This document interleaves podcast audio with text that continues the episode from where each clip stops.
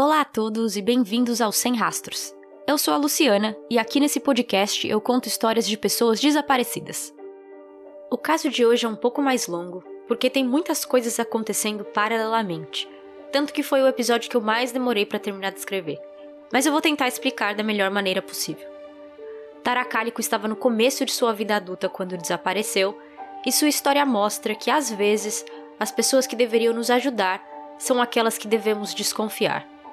Bem-vindos ao Sem Rastros. Essa é a história de Tara Cálico.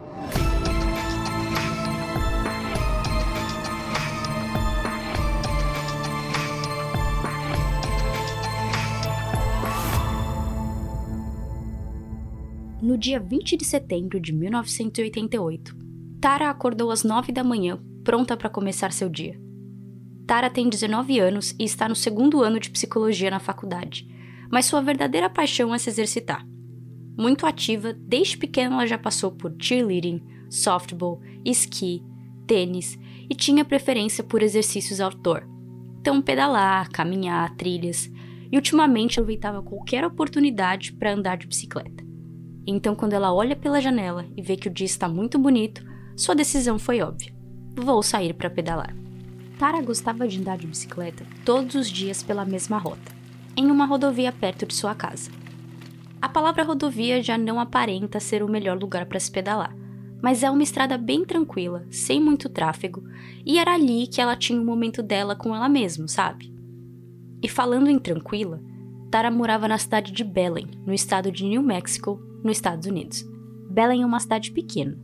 No último censo que eu achei, de 2010, dizia que a cidade tinha apenas 10 mil habitantes e eu não achei o número de 1988, mas eu imagino que não deve ter mudado muito. E pelo seu pequeno tamanho, Belém era considerada uma cidade segura, onde nenhum pai tem medo de seus filhos saírem para brincar nas ruas ou de seus vizinhos. Essa rodovia que Tara gostava de pedalar se chama Rodovia 47, e para vocês verem que ela não tava para brincadeira, o trajeto total que ela percorria eram quase 60 quilômetros, 30 para ir 30 para voltar, quase todos os dias.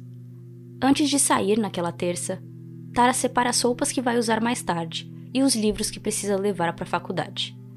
Ela avisa sua mãe, Patty, que vai sair para pedalar e aproveita para perguntar se podia usar a bicicleta da mãe, já que a sua própria estava com o pneu furado. Normalmente, Patty iria junto nessas pedaladas, mas na última vez em que foi, ela teve a sensação de que estava sendo seguida por um carro então decidiu parar de ir por um tempo. Ela contou essa história para Tara e pediu para a filha tomar cuidado e comprar um spray de pimenta. Mas como qualquer jovem de 19 anos, Tara achou que a mãe estava exagerando e não comprou spray de pimenta ou mudou sua rotina. De qualquer maneira, Patty deixa a filha pegar sua bicicleta emprestada e ah, Tara pede mais uma coisa antes de ir. Mãe, se eu não voltar para casa até o meio-dia, por favor me busque. Eu vou pedalar na rodovia 47 como sempre, e se eu atrasar, você me pega ao longo do caminho, ok? Ok, Pat responde. Tara pediu isso porque tinha combinado de se encontrar com seu namorado mais tarde, Jack Cole, que ela conheceu e começou a namorar mais cedo naquele mesmo ano. Ele era capitão do time de futebol americano da faculdade, o que para quem já viu filmes de escolas ou faculdades americanas, sabe que a pessoa mais popular são os capitães. Para os meninos é o de algum esporte, principalmente o futebol americano, e para as meninas é a capitã do cheerleading. Desde que eles começaram a ficar juntos, ela gostava ainda mais de sair para se exercitar, porque Jack a acompanhava em algumas dessas aventuras. Naquela terça, eles tinham marcado de jogar tênis ao meio-dia e depois ela iria para a faculdade às três e meia da tarde. Então, às nove e meia da manhã, Tara se despede e sai pedalando a bicicleta rosa de sua mãe de casa. Essa foi a última vez em que Patty viu sua filha. Meio-dia chega e Tara ainda não tinha voltado. Cumprindo sua parte do combinado, Patty entra no carro e dirige, ida e volta na rodovia 47, mas não encontra Tara. Ela acha um pouco estranho, mas acredita que elas provavelmente se desencontraram e dirige de volta para casa, esperando encontrar sua filha lá. Com história de casos mais velhos como esse, é bom lembrar que celulares e até mesmo pagers não existiam ou não eram populares, por isso não tinha outro jeito das duas se comunicarem. Patty chega em casa e agora sim ela começa a se preocupar. Tara não está lá. Primeiro ela liga para alguns hospitais, pensando que Tara pode ter se acidentado enquanto pedalava. Sem nenhuma novidade, ela liga para Jack, o namorado, mas ele também não sabe de nada. Ela liga para os amigos de Tara, mesma coisa. Então, finalmente, Patty liga para a polícia. A Michelle, irmã da Tara, disse em uma entrevista que a única coisa que ela pensava era: Nossa, a Tara tá encrencada quando chegar em casa. Ela fez a mamãe ligar para a polícia. Ela vai ficar de castigo quando aparecer, com certeza. Michelle tinha 14 anos em 1988. Então ela não entendeu de primeira o que estava acontecendo e achou que Tara voltaria a qualquer instante.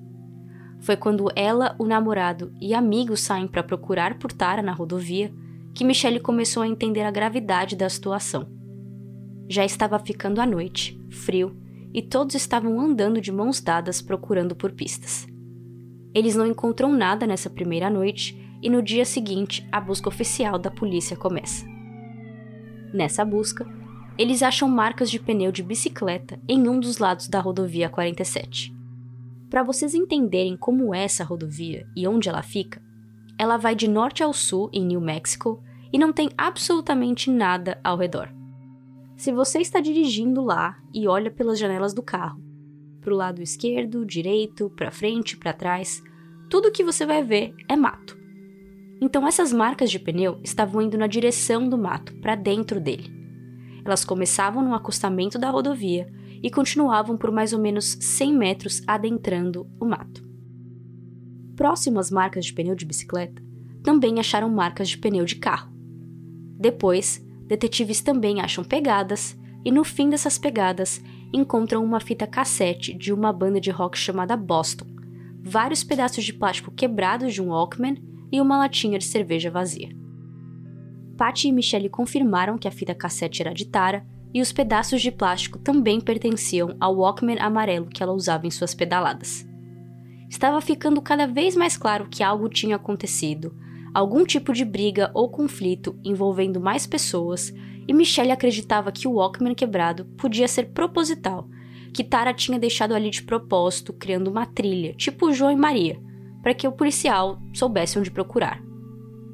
Nos próximos cinco dias, as equipes dobram suas buscas.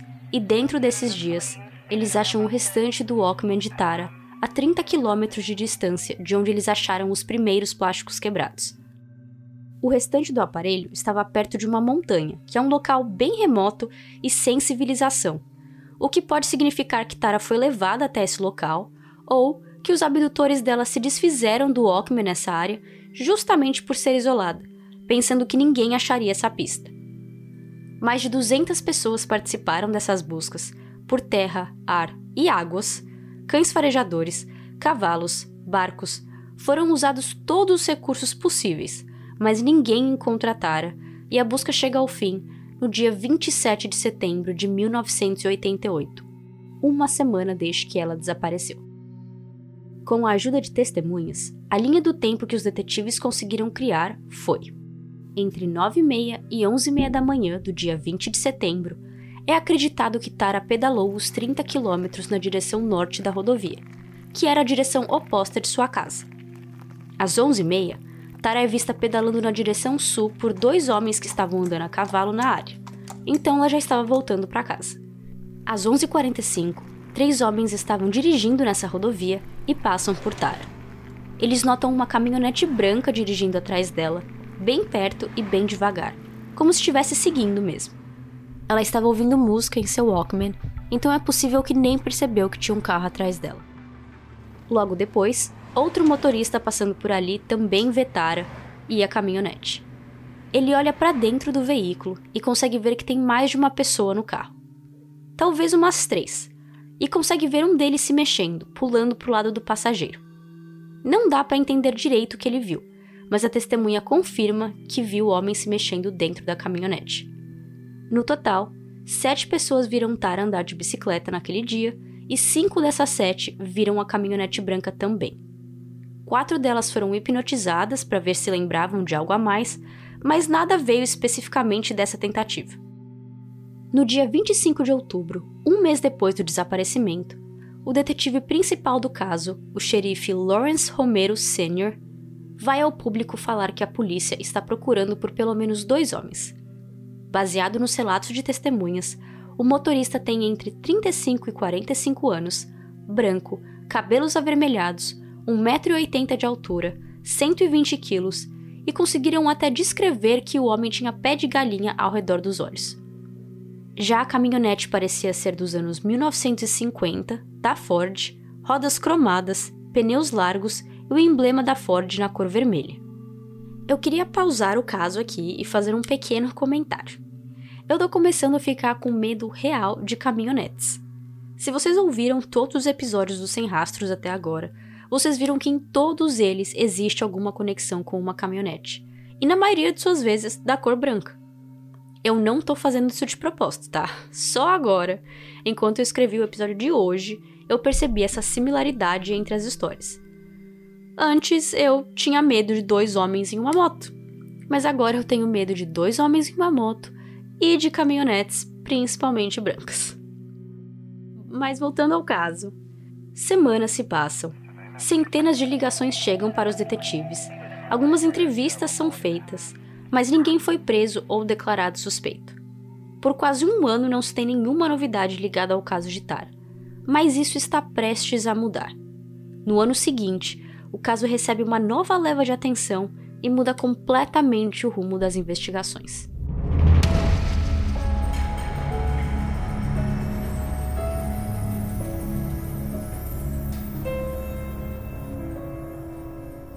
No dia 15 de junho de 1989, uma mulher na cidade de Port St. Joel, no estado da Flórida, dirige até uma loja de conveniência e estaciona o carro logo na frente da loja mesmo. E ao lado da vaga dela tem uma van branca estacionada. Ela entra na loja e sai uns 10 minutos depois. A van não está mais lá, mas agora, no meio da vaga, ela vê o que parece um pequeno papel branco. Ela pega do chão e o sangue sai de seu rosto não é um papel. É uma foto polaroid de dois jovens, um menino e uma adolescente, ambos com suas mãos presas atrás das costas e suas bocas tapadas com fita preta, seus olhos mostrando o único sentimento que alguém poderia ter naquela situação: medo. E o cenário da foto parecia ser de dentro de uma van branca. A foto é entregue para a polícia, o FBI é chamado e a Polaroid vira notícia nos Estados Unidos inteiro. A mulher que achou a foto disse que a van branca era da marca Toyota, não tinha janelas e o homem aparentava ter entre 30 e 40 anos, com bigode. A foto foi analisada e descobriram que era recente. Aquele tipo de filme de Polaroid só começou a ser distribuído para lojas em maio de 1989. Isto é, a foto não podia ter sido tirada antes de maio daquele ano, e já que agora eles estavam em junho, a foto tinha no máximo dois meses de idade. Além das duas pessoas mostradas na foto, tem um livro ao lado da adolescente e é possível ver que tem um telefone escrito nele, mas não aparece o número inteiro. Detetives conseguiram criar uma lista com 200 combinações possíveis. Entre elas, 50 números eram válidos e ativos, mas mesmo assim, nada veio desses números. Apostando na ajuda do público, em julho, a foto foi mostrada no show A Current Affair, um programa de TV americano que não existe mais, e a família do marido de Patty estava assistindo. Explicando rapidamente a situação familiar de Tara. Tara era filha de Patty com David Calico. Quando Tara era criança, Patty se separou de David e anos depois se casou com John Dowell, no qual ela teve mais uma filha, Michelle. Então Tara tinha o irmão Chris Calico, pela mãe e pelo pai, e a irmã Michelle Dowell, apenas pela mãe. Bom, a família de John, o segundo marido de Patty, estavam assistindo ao programa no qual falavam da Polaroid e todos se assustaram com o quanto a moça se parecia com Tara. Eles ligam para John frenéticos e contam do episódio, da foto e da semelhança. John passa toda essa informação para Patty junto com a foto, que afirma: "A moça é minha filha". Patty liga para a polícia dizendo que sua filha está naquela Polaroid e complementa: "Se eu tenho que dizer sim ou não, eu digo sim, ao ser questionada sobre ser Tara na foto. Mas o que a fazia ter tanta certeza? Duas coisas. Primeiro, uma cicatriz. Quando Tara era criança, ela teve um acidente de carro que a deixou com uma marca na perna. Se você puder, veja a foto, tá lá no Instagram. Eu coloquei a foto ampliada também, e realmente parece ter uma pequena cicatriz ali na perna dela. Outro motivo é o livro que eu comentei antes, que tinha o número de telefone escrito. O livro se chama My Sweet Audrina, da autora V.C. Andrews, e esse era um dos livros preferidos de Tara. Cara, se isso foi apenas coincidência, é uma muito forte. Eu consigo entender totalmente o porquê Patty estava tão certa de ser sua filha na foto. Patty e John vão até a Flórida ajudar com as investigações, e como primeiro passo, o FBI queria analisar a foto forensicamente. Para isso, três agências diferentes são chamadas para essa análise. Em um teste desses, os cientistas vão olhar para Polaroid e para uma foto de Tara e comparar. No final, existem apenas três tipos de respostas. Sim, a moça da foto é Tara. Não, a moça da foto não é Tara. E a última, resultado inconclusivo. Interessantemente, as três agências que analisaram a Polaroid conseguiram dar os três resultados diferentes. O Scotland Yard disse que era Tara, o Los Alamos National Lab deu que não era, e o FBI deu resultado inconclusivo. O laboratório Los Alamos, por exemplo, que deu resultado negativo, pontuou um dos motivos pelo qual acreditavam não ser Tara. O formato das sobrancelhas eram diferentes. Mas se a gente for brincar de ser advogado do diabo, isso em si não é o bastante, porque precisamos considerar o cenário de ambas fotos analisadas. A primeira de Tara é uma foto normal onde ela está feliz, sorrindo, vivendo sua vida e ela provavelmente fazia suas sobrancelhas esteticamente, o que muda o formato. Já a segunda foto é de uma jovem que está com suas mãos presas, boca tampada, cabelos bagunçados e um semblante bem triste, provavelmente com muito medo. A própria Patty disse que levou tudo isso em consideração e que mesmo assim ainda acreditava ser sua filha. Já a Michelle diz que ao contrário da certeza de sua mãe, ela flutuava entre achar que era sua irmã ou não, mas que consegue ver o quão parecida são caso não seja a Tara. No final, o FBI usou o resultado inconclusivo como o resultado oficial, já que dois dos três resultados eram mais negativos do que positivos. Muito se fala da jovem da foto e se é ou não Tara, mas não podemos esquecer do menino e de que ele também precisava ser identificado. Assim, quando a foto saiu, outra mãe em New Mexico achou que tinha encontrado seu filho. Michael Henley Jr., de 10 anos. Em abril de 1988, cinco meses antes de Tara desaparecer, Michael foi acampar com seu pai nas montanhas Zuni, também em New Mexico. Não fazia nem 20 minutos que eles tinham chegado no acampamento quando Michael desapareceu. A polícia foi contatada, equipes de buscas foram acionadas, mas Michael não foi encontrado.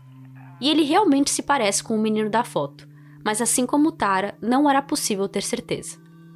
A mãe de Tara e de Michael se encontram na Flórida e juntas elas tinham aquela estranha esperança, felizes pela possibilidade de que seus filhos estavam vivos, mas ao mesmo tempo apavoradas em pensar no que podiam estar sendo feito a eles. Mas enquanto Pat continuava na luta para achar sua filha, a família de Michael finalmente o encontra. Em junho de 1990, dois anos depois que Michael desapareceu, e um ano depois da Polaroid surgir, o corpo dele foi encontrado nas montanhas Uni, a menos de 10 quilômetros de distância do acampamento onde ele foi com seu pai. O legista concluiu que ele tinha morrido de exposição. Momento ciência. O que é morrer de exposição? O nosso corpo está sempre interagindo com o mundo. Para cada situação, o corpo muda a maneira de agir e sobreviver. Por exemplo, se ficamos com calor, nós vamos suar. Se ficamos com frio, vamos tremer. Mas depois de um tempo, se fica muito quente ou muito frio, o corpo desiste de tentar se adaptar. Então, quando ficamos expostos por muito tempo em uma situação estressante ou não comum, o nosso corpo fica sem saída, sem saber o que fazer, o que pode acabar levando à morte. A maioria das vezes que o termo morte por exposição é usado, costuma ser em casos de pessoas que se perdem em florestas ou trilhas e acabam morrendo de frio, calor, desidratação ou fome. No caso de Michael, é acreditado que ele saiu andando sozinho e acabou se perdendo, morrendo provavelmente no mesmo dia ou alguns dias depois por hipotermia. Com o desaparecimento de Michael Henley Jr. solucionado, o menino da foto voltava a ser desconhecido. Também em 1990, outras duas Polaroids são encontradas na Califórnia. A primeira mostrava o rosto de uma mulher com a boca tampada, mas a foto foi tirada com flash, bem perto do rosto. Então a cara dela tá bem branca e não dá para ver seus detalhes faciais, mas pelo pouco que é visto, não se parece com. A segunda Polaroid é de uma moça em um trem com as mãos presas e a boca também tampada, com um homem do lado dela rindo. Olha, essa foto parece ser montada. E acho também que é o nosso cérebro tentando se proteger e pensar que a foto é falsa, né? Porque ela foi tirada em um trem. Então eu custo acreditar que uma mulher possa ter sido abusada ou agredida em público sem ninguém fazer nada. Então até agora nós temos três Polaroids. A primeira com o adolescente e o menino na foto, a segunda com o rosto de uma mulher com flash e a terceira de uma mulher num trem com um homem. Se não fosse o bastante, 20 anos depois, outras três fotos entram no caso. Dois envelopes são enviados diretamente para a sede da polícia de Port St. Joe, a mesma cidade em que a primeira Polaroid foi encontrada lá em 1989. O primeiro envelope foi enviado em junho de 2009 e o segundo em agosto de 2009, ambos com o selo da cidade de Albuquerque, em New Mexico. O terceiro envelope foi mandado para um jornal da mesma cidade. O primeiro envelope tinha a foto de um menino, cabelos escuros e sua boca tampada, mas dá para perceber que alguém com uma canetinha preta pintou a boca dele na foto, dando a entender que a sua boca estava realmente tampada. E o segundo envelope comprova isso, pois é a mesma foto, mas sem a canetinha preta, então a boca do menino aparece normalmente.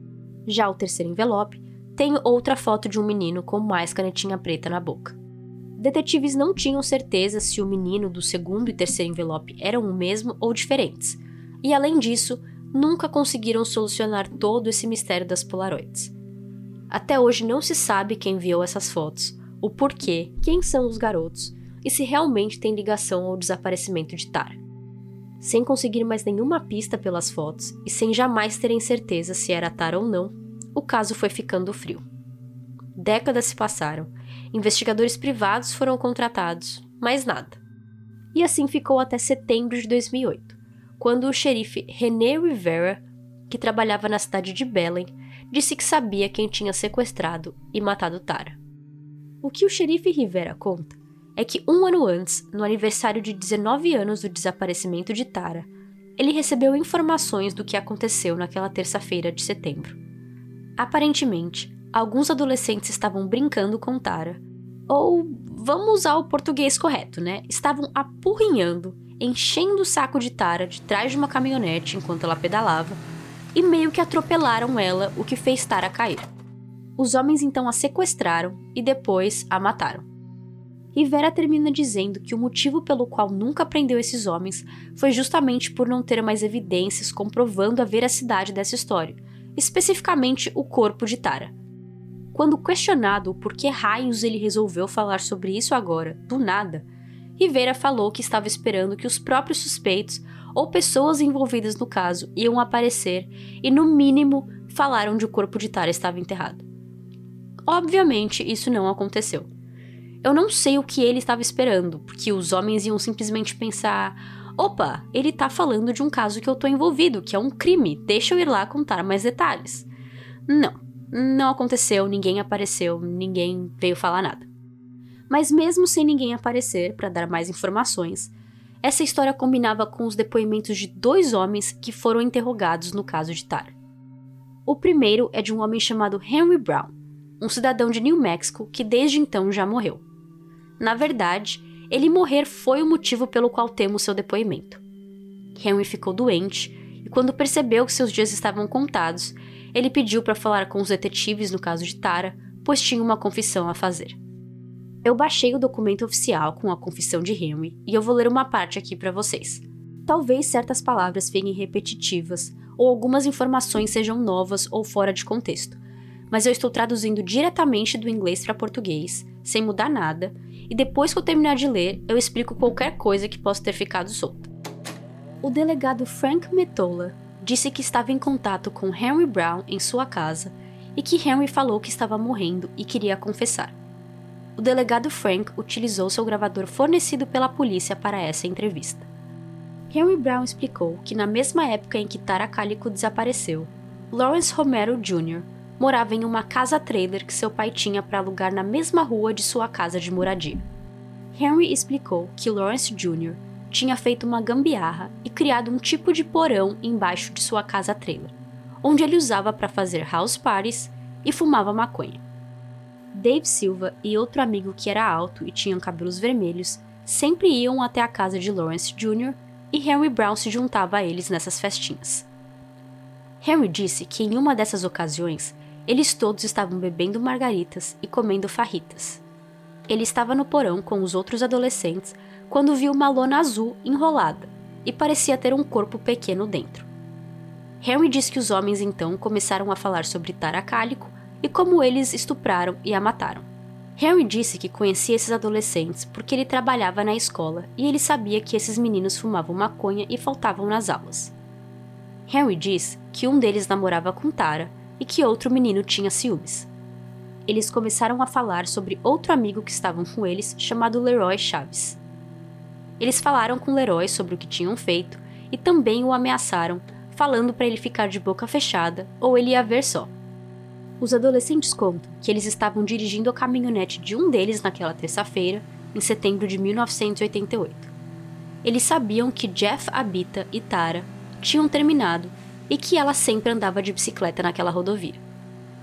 Eles explicaram que bateram nela com a caminhonete, a colocaram na parte de trás, na caçamba, com Leroy Chaves, e então levaram ela para um local remoto, onde abusaram dela sexualmente. Lawrence Romero Jr disse que ela se encheu de coragem num certo momento, se levantou e disse que ia fazer questão de colocar todos na cadeia pelo que tinham acabado de fazer com ela. Lawrence Jr. pegou uma faca da caminhonete e David, Leroy e o outro menino alto de cabelos vermelhos a seguraram enquanto Lawrence Jr. esfaqueava e a matava. Fim do depoimento de Henry Brown. Agora vamos por partes. Primeiramente, para quem não sabe, uma casa trailer não é apenas um trailer. É literalmente uma casa com um telhado e tudo, mas com rodas. Eu tô explicando porque quando eu li pela primeira vez, eu não estava conseguindo entender como eles tinham conseguido construir um porão em um trailer. Então eu pesquisei fotos e vi que na verdade é uma casa mesmo, só que móvel. Então para eles construírem esse porão, eles tinham que cavar um buraco no chão mesmo. E eu imagino que é isso que eles fizeram, porque não tem nenhuma foto para eu saber exatamente como ficou. Segundo, a parte do Leroy Chaves fica um pouco confusa. Primeiro, Henry fala sobre ele como se ele não fizesse parte do que aconteceu com Tara, incluindo que Leroy também foi ameaçado caso abrisse a boca. Mas depois, Henry conta que Leroy participou do assassinato, até assegurando enquanto Lawrence a esfaqueava. O que eu consigo entender disso é que talvez Leroy tenha ficado nervoso ou fosse, como dizem, o elo mais fraco entre eles, então os outros adolescentes precisaram dar um sacode nele para ficar quieto e guardar segredo. Terceiro detalhe confuso é esse tal namorado Jeff Abita. Nós sabemos que Tara namorava com Jack Cole, com quem ela estudava na faculdade. Não achei nenhuma fonte sobre esse Jeff ser talvez um ex-namorado, então pode muito bem ser que essa parte da história seja mentira, o que faz a história toda ter menos credibilidade, ou se a gente forçar para tentar encaixar, Pode ser que Jeff fosse apenas um menino no qual Tara já tinha beijado, ficado e só. No depoimento de Henry, ele também diz que, primeiramente, o corpo de Tara ficou enterrado em uma mata ali na região, mas quando as buscas aumentaram de tamanho, Lawrence ficou com medo e levou Tara para sua casa trailer. Aí depois, ele se desfez do corpo dela em um lago não especificado. Na época do crime, em 1988, Lawrence Jr. e sua trupe ameaçaram Henry caso ele contasse a história para alguém.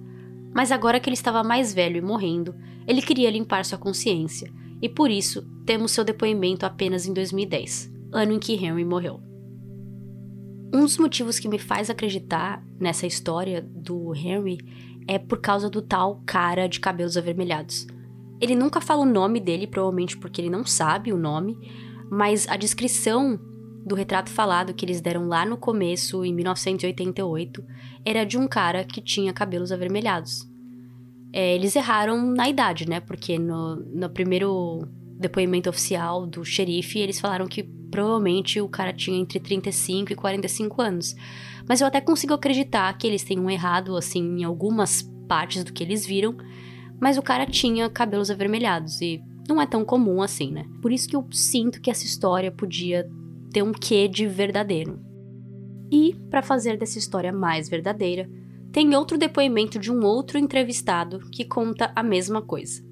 Esse é de 2013, foi por um homem chamado Donald Dutcher, que dizia que um amigo que tinha participado do assassinato tinha confessado para ele e também colocou o nome de Lawrence Jr. como o principal do crime. E se vocês prestaram atenção no começo desse episódio, vocês já devem ter feito a conexão, mas aqui vai. Lawrence Romero Jr.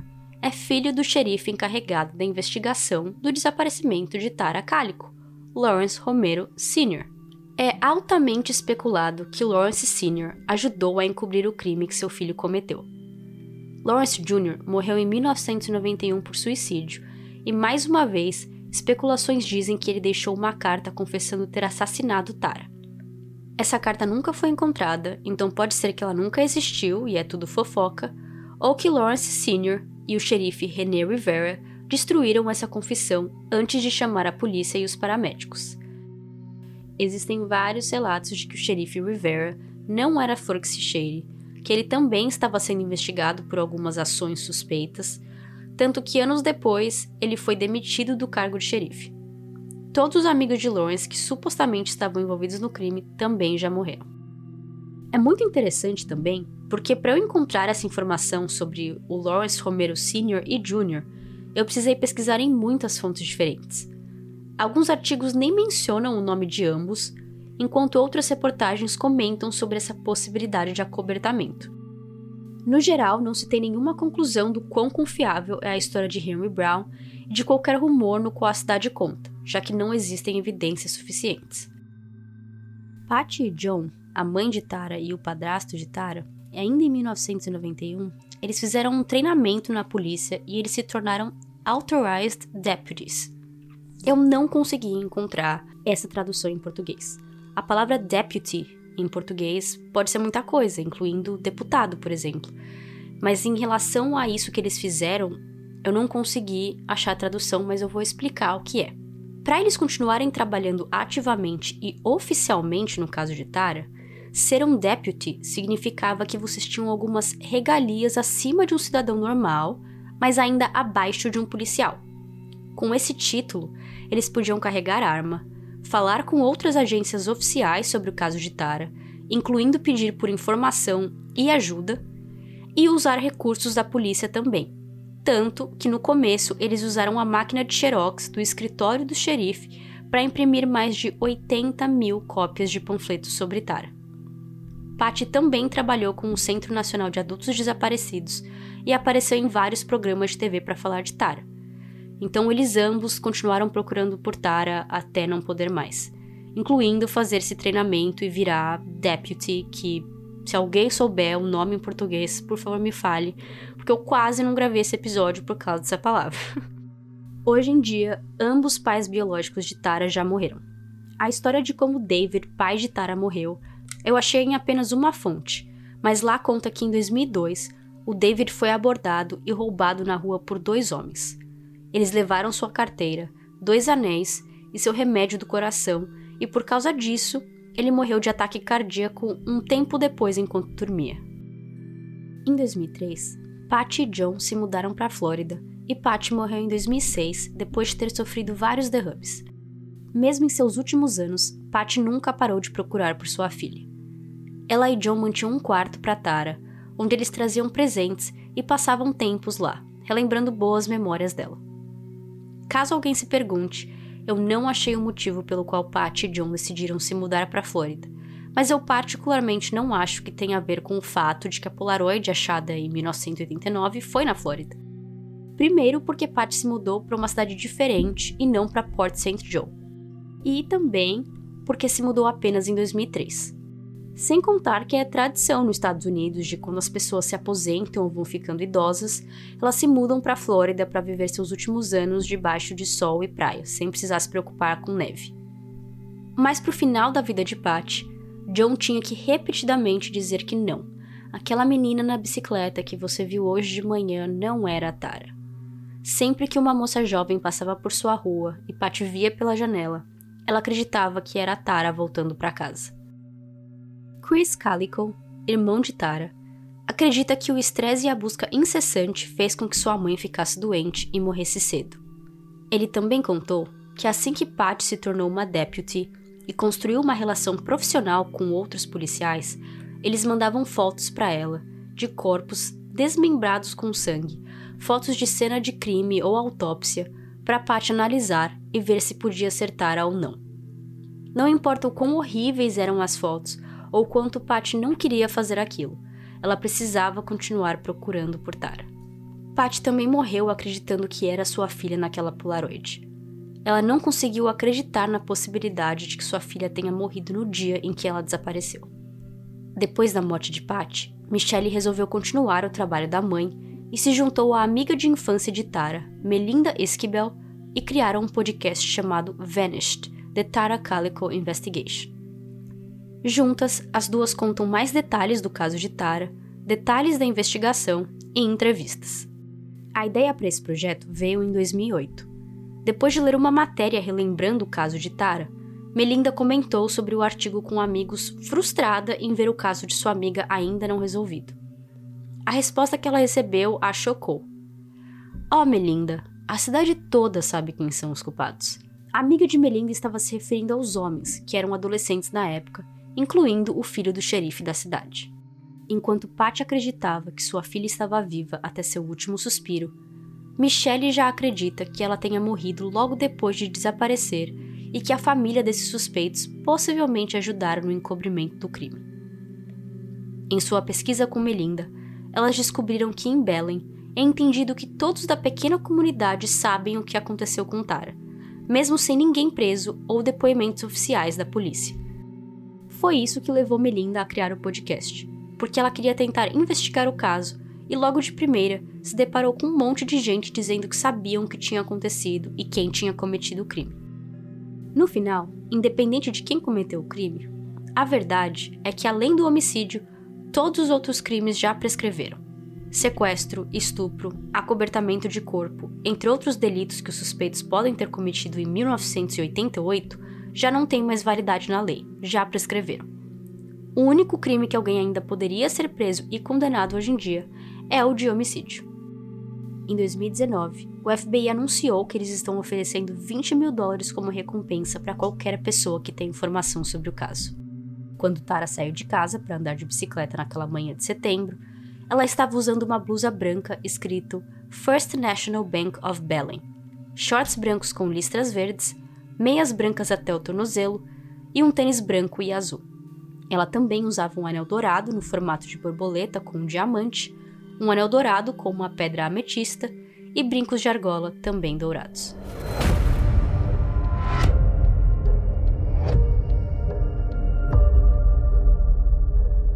Esse é o episódio de hoje. Eu realmente acredito que Tara provavelmente morreu naquele mesmo dia em que ela desapareceu eu acredito sim nessas histórias dos homens que sequestraram ela e possivelmente a abusaram e depois mataram. Acredito um pouco na possibilidade do filho do xerife ter cometido esse crime e que o xerife tenha ajudado a cobertar, mas mesmo que não tenham sido eles especificamente, eu acho que essa é uma teoria mais provável do que aconteceu com ela do que as fotos da Polaroid na Flórida. Eu acho sim que aquelas fotos precisam ser resolvidas, Existe a possibilidade de serem falsas, existem, mas eu não acredito que seja. Mas eu também não acredito que seja a Tara. E, mas até hoje, né, a polícia nunca conseguiu resolver esse caso. E o fato é que depois, em 2009, mais fotos foram enviadas diretamente para a sede da polícia com outras fotos de meninos. Eu é quase um Zodíaco 2, né? Que manda a foto diretamente para a polícia, direto para o jornal e mesmo assim não é pego.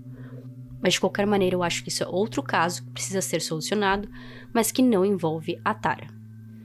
E como vocês viram nessa história, a mãe da Tara, a Patty, achava que estava sendo seguida, o que a gente nem sabe se pode estar relacionado ou não, se a vez que ela achou que estava sendo seguida foi também por as mesmas pessoas que pegaram Tara ou se foi só uma bela de uma horrível coincidência.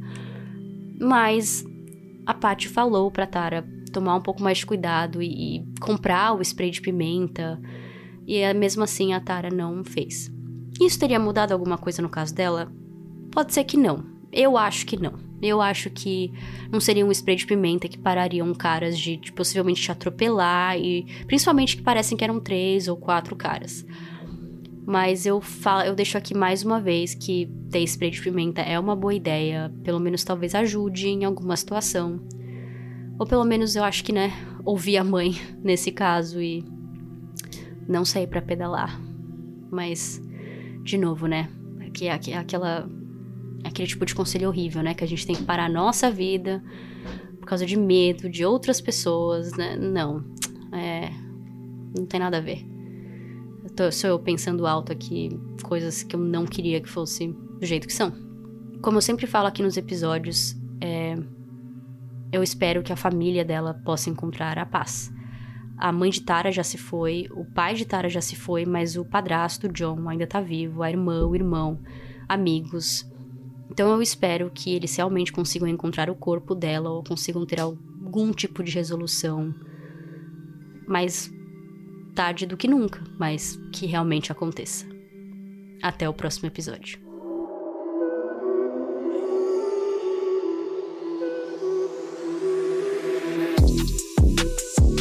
Muito obrigada por ouvirem ao Sem Rastros. O episódio de hoje foi escrito e narrado por mim, Luciana, e editado por Gabriela Serra. Para ver mais fotos e fontes desse caso, acesse o site www.semrastrospodcast.com e você também encontra fotos no nosso Instagram, arroba Eu também tenho um grupo no Telegram, é Sem Rastros Podcast, e lá a gente pode discutir e comentar com outros ouvintes sobre os casos que eu posto aqui. Até o próximo episódio!